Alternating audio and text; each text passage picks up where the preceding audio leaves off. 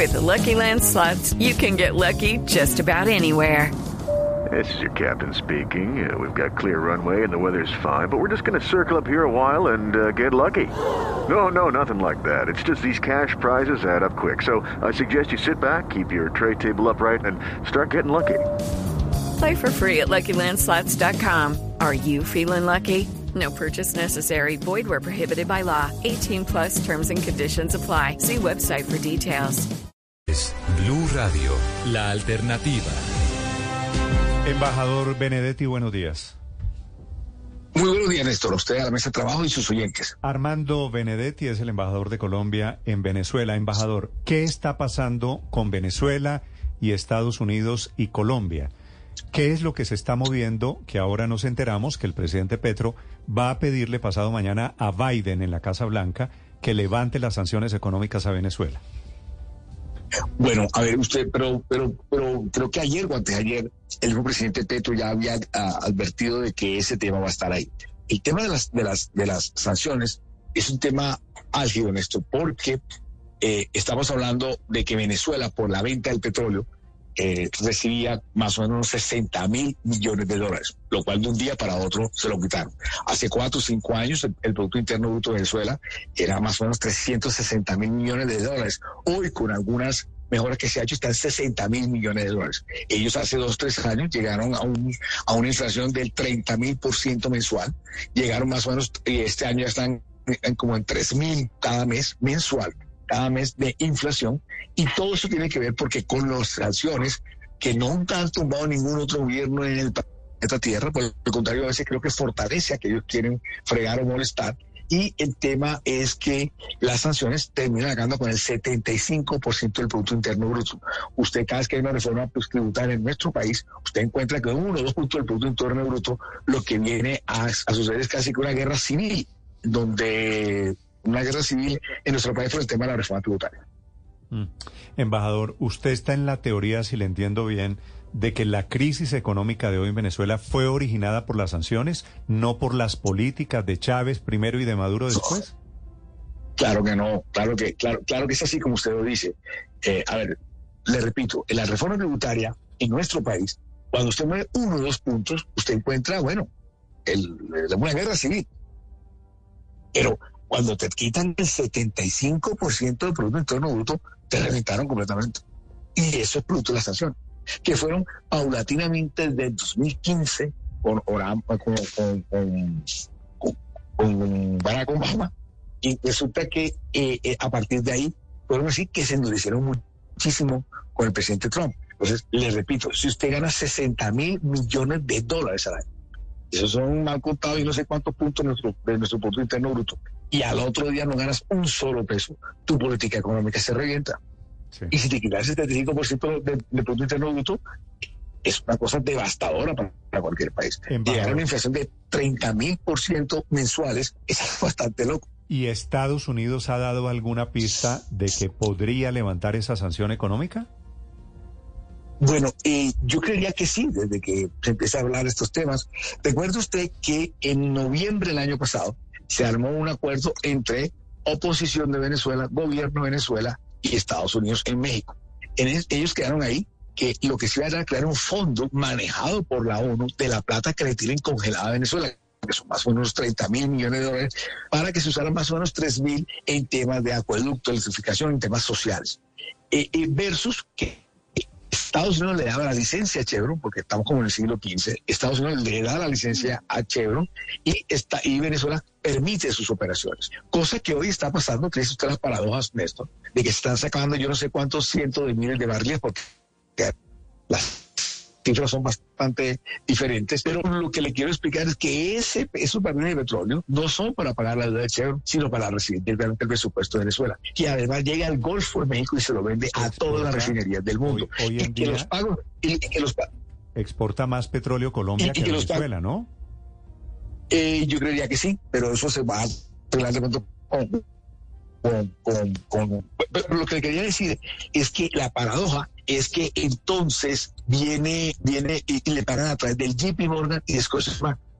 Con las sanciones. Cuando usted dice que exporta más de Colombia, en Colombia más o menos se producen 800 mil barriles al día y mm, se van como 300, 250 eh, en la Barraca Bermeja y otros 150 para ponerle en números redondeados eh, en la refinería de Cartagena y terminan saliendo por allá por Tulo y Cubeñas unos 400 mil barriles ellos llegaron aquí a exportar diariamente 3.990.000 barriles. Y de un día para otro pasaron a 60.000. Cuando yo llegué aquí, decían que estaban exportando un millón. Mentira, yo estos mil barriles.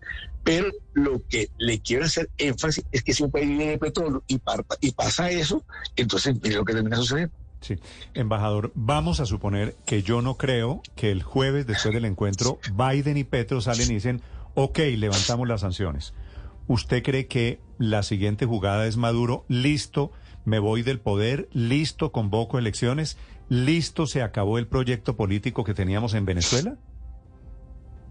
Yo creo que no, como acabar el proyecto político, lo que sí se tiene que buscar es que lo que la oposición reclama, unas garantías electorales, judiciales y de prensa, se den. Y eh, eh, ellos, lo que llaman la plataforma unitaria, porque está Estados Unidos solamente ha reconocido a un sector de la oposición, que entre otras sacaron mucho menos votos de lo que sacaron otras oposiciones aquí en Venezuela, las locales, que fue el año pasado. Entonces, lo que tiene que venir a suceder es que también me imagino que vendrá amarrado el tema con el tema de la democracia, de las elecciones, etcétera. Yo le he escuchado al presidente Maduro y a varios miembros de su gobierno que traigan el acuerdo que se necesite que él lo firme. Entonces, todo esto tiene que desarrollarse, Héctor, eh, eh, todo tiene que desarrollarse antes de noviembre de este año. Lo que tú no hagas en julio, de pronto agosto, se muere, porque ahí empieza el calendario electoral. El hay una excusa que siempre le ponen a uno en, Estados Unidos que hay calendario electoral.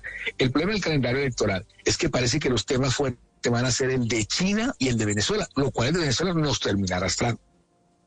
Y el problema que se está presentando en Estados Unidos es con los mismos demócratas, porque el que juega a ser el hombre más duro contra Venezuela y China muy seguramente puede obtener la nominación o puede competir en las primarias para este tema. Por eso lo que no se haga en julio agosto tiene que bueno, podemos decir que, que, la cosa se fregó. Y, pero el presidente Petro, como, sea, como, lo, lo, lo, he dicho en varias partes, no va solamente por el tema de Venezuela, el tema del narcotráfico, etcétera.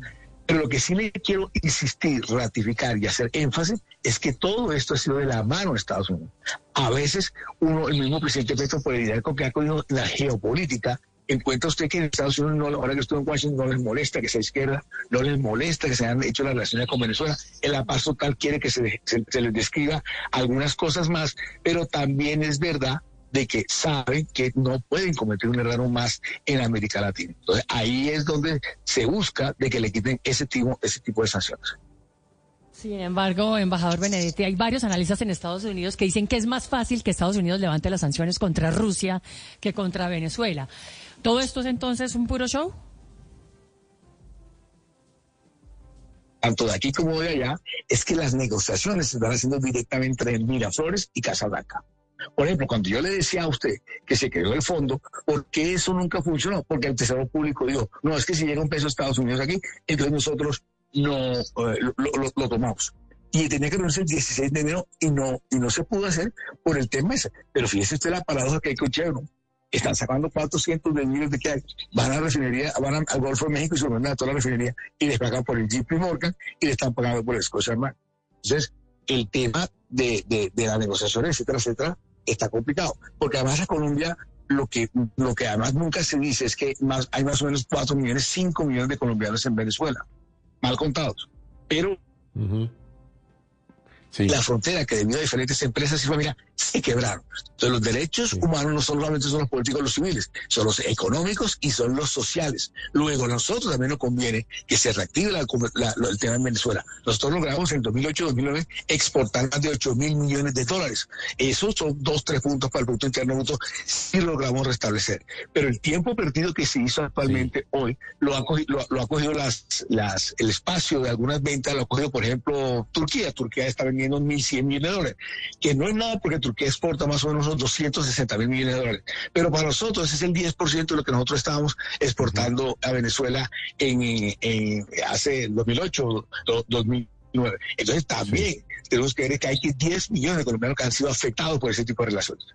Sí, pero embajador, déjeme retomar una afirmación que usted acaba de hacer y dijo es que las relaciones están o las negociaciones específicamente, dijo usted, se están haciendo directamente entre Miraflores y la Casa Blanca. Si eso es así, ¿qué hace metido ahí el presidente Petro? Bueno, porque el mismo Estados Unidos también ha estado de acuerdo en que Petro está ahí. Eh, eh, el presidente Petro también ha sopesado muchísimo ese tipo de relaciones, porque así como el tema de la FARC, hay una presión muy grande contra Cuba, al presidente Petro todo esto también se le puede devolver. Pero le insisto, la iniciativa muchas veces, algunas ideas, obviamente llevadas de la mano y ocurridas, por así decirlo, primero el presidente Petro, han sido concertadas con Estados Unidos. Y muchas de esas concertaciones, el mismo presidente Biden de la Casa Blanca ha querido ir un poco más allá para el tema de Venezuela. Y el tema de Venezuela se les vuelve también un problema porque a los demócratas, porque de pronto es un tema de, de la campaña política, lo cual ningún país quiere estar en ese tema. Pero entonces eso ha venido sucediendo. Por ejemplo, los los sobrinos de Siria, con base a algunas personas que estaban aquí, de etcétera, etcétera, los sobrinos de Siria, etcétera, etcétera, se han manejado completamente y directamente con la Casa Blanca. algo que le quiero transmitir es que nada de lo que se haga aquí, nosotros lo estamos haciendo por, por, porque sea una iniciativa eh, unilateral, es bilateral. Nada de lo que se está haciendo con Estados Unidos se ha hecho para sorprender o coger por sorpresa a nadie. De hecho, cuando yo me, me posicioné, yo enseguida empecé a actuar con los embajadores de Colombia, Estados Unidos, con las embajadas para explicarle todo lo que iba a pasar. Y yo he perdido un poco la relación de hablar constantemente con ellos, pero todo lo que fue el año pasado lo hice, Felipe, constantemente hablando con Estados Unidos, explicando lo que estaba pasando y por qué se está haciendo. Embajador, pero entonces tiene razón nuestro compañero Aurelio, Aurelio Suárez cuando dice que la, la, estrategia y absolutamente todo lo está haciendo, lo está poniendo Estados Unidos.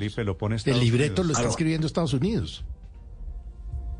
A ver, no solamente, a ver, es que cuando, a ver, recuerda usted que yo me posicioné el 24 de agosto y el 29 estaba aquí presentado credencial.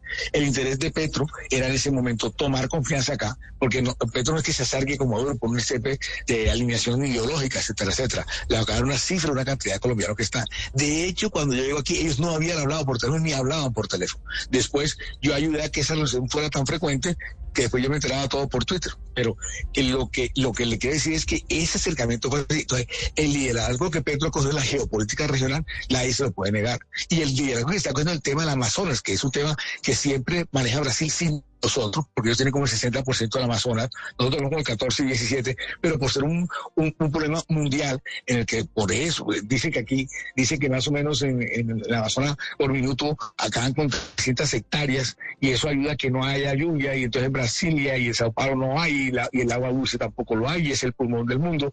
Eh, eh, Brasil, y eso lo aprendí de Felipe hasta hace 15 días, a Brasil no le interesa mucho estar conectado con la Amazonas, con, con los países With the Lucky Land slots, you can get lucky just about anywhere. This is your captain speaking. Uh, we've got clear runway and the weather's fine, but we're just going to circle up here a while and uh, get lucky. No, no, nothing like that. It's just these cash prizes add up quick. So I suggest you sit back, keep your tray table upright, and start getting lucky. Play for free at LuckyLandSlots.com. Are you feeling lucky? No purchase necessary. Void where prohibited by law. 18 plus terms and conditions apply. See website for details. El latinoamericano. A veces lo ven como poca cosa. A veces salían a nivel mundial con India y África, etcétera, y termina manejando la política. El próximo año, la, una, una, una asociación que se llama que es donde están todos los temas de Amazonas, que tiene un presupuesto muy grande, que Noruega de pronto es el país que más ayuda eh, con Francia al tema económico, usted encuentra ahí de que Petro ha cogido un liderazgo con el tema del Amazonas, pero insisto, pues, nosotros deberíamos coger la Secretaría el próximo año. Pero vamos a ver cómo se hace con Brasil, porque le repito, a ellos no les gusta mucho que se le meta en el tema de Amazonas. Ellos creen que el tema de Amazonas es solamente de ellos. Eh, eso lo aprendí hasta hace 15 días. Entonces, para enviar otra vez, todo lo que está sucediendo no es un libreto de Estado. Si así fuera, pues sería mucho más fácil, no habría mucho que hacer. Sino que el presidente Petro lo que está llevar ese liderazgo geopolítico que además se lo han brindado, lo han apoyado el país de los presidentes del presidente Chile de Boris, Fernández de Argentina, etcétera. Todos en la región están contentos con lo que está sucediendo. Embajador, sin embargo, la diplomacia es de intereses y yo sí le quiero preguntar qué gana el gobierno colombiano, qué gana el presidente Petro y qué gana el país metiéndose en estas negociaciones entre el régimen de Nicolás Maduro y parte de la oposición, porque tampoco es toda la oposición. Bueno, lo primero es que si esto sale bien, y como lo decía Néstor, vamos a ver si sale bien, si esto sale bien, la economía de nuestro país se va a fortalecer. Porque ya hablé de que hay 10 millones de, colombianos que eh, están totalmente desprotegidos, reventados, sin apostillarle sus títulos, sin ni siquiera eh, un pasaporte, registro civil, la cédula, etcétera. Ese es un punto. Dos, lo que ha ido sucediendo actualmente con lo que ha hecho el presidente Petro es que usted viene aquí a Caracas y todas las personas, estrato medio, alto, bajo, obrero, eh, industrial, tienen un optimismo desbordado muy grande por lo que lo, por lo bien que esto puede salir. Ya España lo reconoció, eh, Curazao le va a abrir la frontera, eh, Francia también se está metiendo en el cuento. O sea, lo que le quiero decir es que para el tema de la región es algo bastante importante. Ahora usted cuenta 10 millones de, de colombianos cuántos venezolanos habrán sufrido esto. Estamos hablando de más de 15 millones de personas. 15 millones de personas. No para nada el gobierno. Y que, y, que, le, y que le repito, le repito, en ninguna parte del mundo se ha visto que un tipo de sanciones termine acabando o tumbando con un gobierno. La gente de estrato 1 y 2 es la que termina sufriendo este tema. Ahora, todo eso tiene que ir amarrado a un tema que, que está pasando en México, porque lo que se va a hacer con el foro, eh, Néstor, es que de ahí salgan unas, unas propuestas para el tema de las sanciones. Y una de las cosas que debería hacerse es que la plata que le tienen, por lo menos congelada en principio a Venezuela, que son más o menos unos 30 mil millones de dólares, se apliquen para temas de, de, sociales y que lo maneje la ONU, como la ONU se ha querido mostrar responsable para el manejo de esos recursos. Bueno.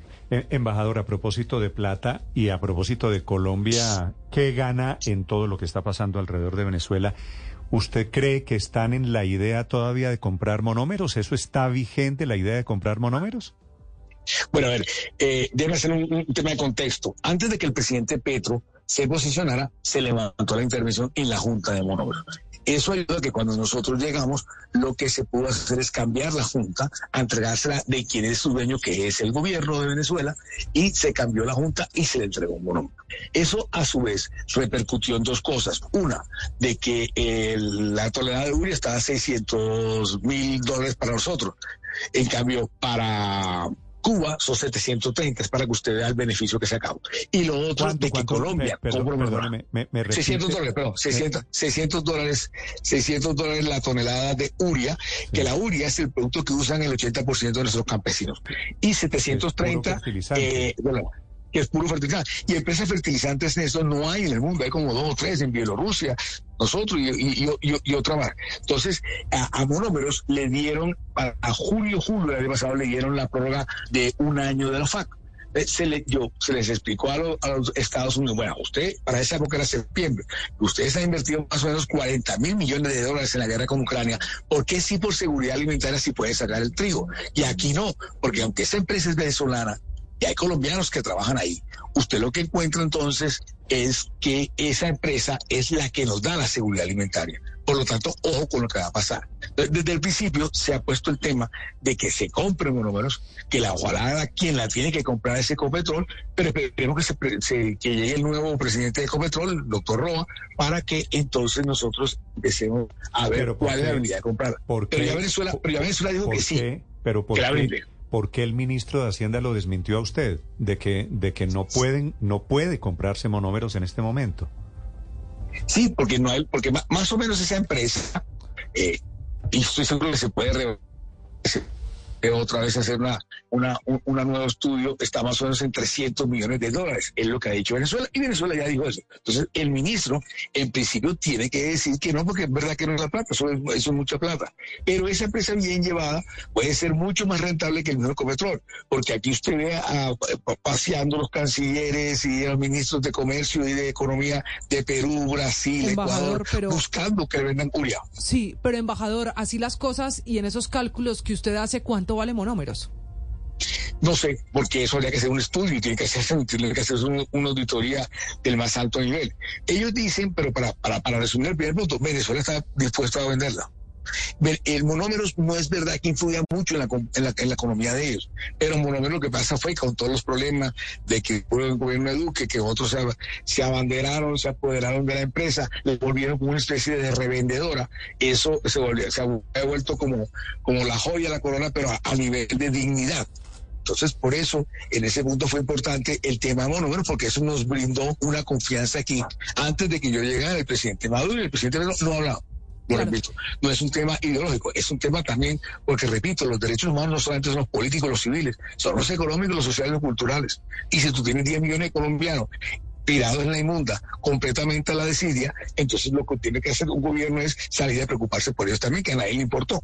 Claro, embajador Benedetti, ¿y el camino para comprar monómeros sería solo Ecopetrol? ¿Hay alguna otra alternativa para que Colombia se quede con esa empresa hoy colombo-venezolana? Sería con lo privado un Sería con los privados, porque, eh, claro, sí, no, uno no, me imagino que son varios, pues no sé si todo el mundo tenga ese capital. Pero esa es una de las propuestas que se, que se meta el tipo de cometrol, que se, que se, que se posicione el, doctor Roa, para que entonces se le pueda hablar. Mire, nosotros podemos comprar el 51%, lo otro lo pueden comprar otros países, lo otro lo pueden comprar algunos privados ya no serían 300, serían 150 millones de dólares y de pronto es mucho menos. Pero eso no es la alternativa. Sobre todo porque hay que tener mucho cuidado quién compra eso, porque el país depende de su seguridad alimentaria 100% de esa empresa. Mm, embajador Benedetti, ¿de dónde sacó usted la cifra de que monómeros podría costar 300 millones de dólares? La saco de lo que dicen los venezolanos. Pero insisto, como como lo acabo de contestar. A eso usted mejor que nadie sabe que hacer una auditoría seria y unos estudios económicos y financieros muy serios también. Eh, eh, lo estoy diciendo que ellos dicen. Una cosa, alguien si va a ofrecer un producto, pues lo ofrece en, lo que la, persona cree que ofrece. Pero lo importante y lo que hay que rescatar es que ya Venezuela accedió y dio la voluntad 100% de venderlo. Me lo, digo la, me lo digo la misma vicepresidenta Delcy Rodríguez aquí en Venezuela. En un almuerzo me dio la voluntad de nosotros es venderlo. Bueno, eso, esa es una noticia muy importante. Venezuela aceptó vender monómeros y el comprador natural sería el socio colombiano, que es el gobierno colombiano. Embajador Benedetti, ha sido usted eh, muy amable por atendernos, por dedicarnos estos minutos. Gracias, feliz día en Venezuela. Muchas gracias. Okay, round two. Name something that's not boring. laundry? Uh, a book club. Computer solitaire, huh? Ah. Sorry, we were looking for Chumba Casino. That's right. ChumbaCasino.com has over 100 casino style games. Join today and play for free for your chance to redeem some serious prizes. ChumbaCasino.com. No purchase necessary. Full prohibited by law. 18 plus terms and conditions apply. See website for details.